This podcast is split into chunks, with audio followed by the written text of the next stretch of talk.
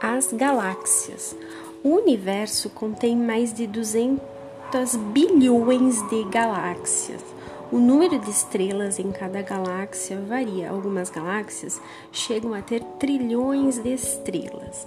As galáxias possuem formas variadas. Há galáxias elípticas, em espiral, em espiral barrada, algumas são irregulares, não têm forma definida.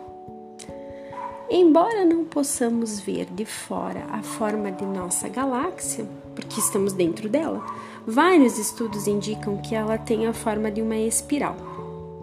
Por exemplo, a Via Láctea, a nossa galáxia, ela tem essa forma.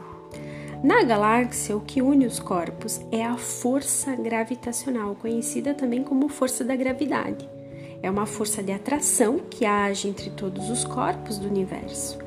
É a força gravitacional que faz um objeto cair em direção ao solo e que faz os planetas girarem ao redor do Sol.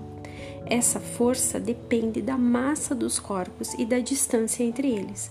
Quanto maior for a massa do corpo, maior será a força gravitacional exercida por ele.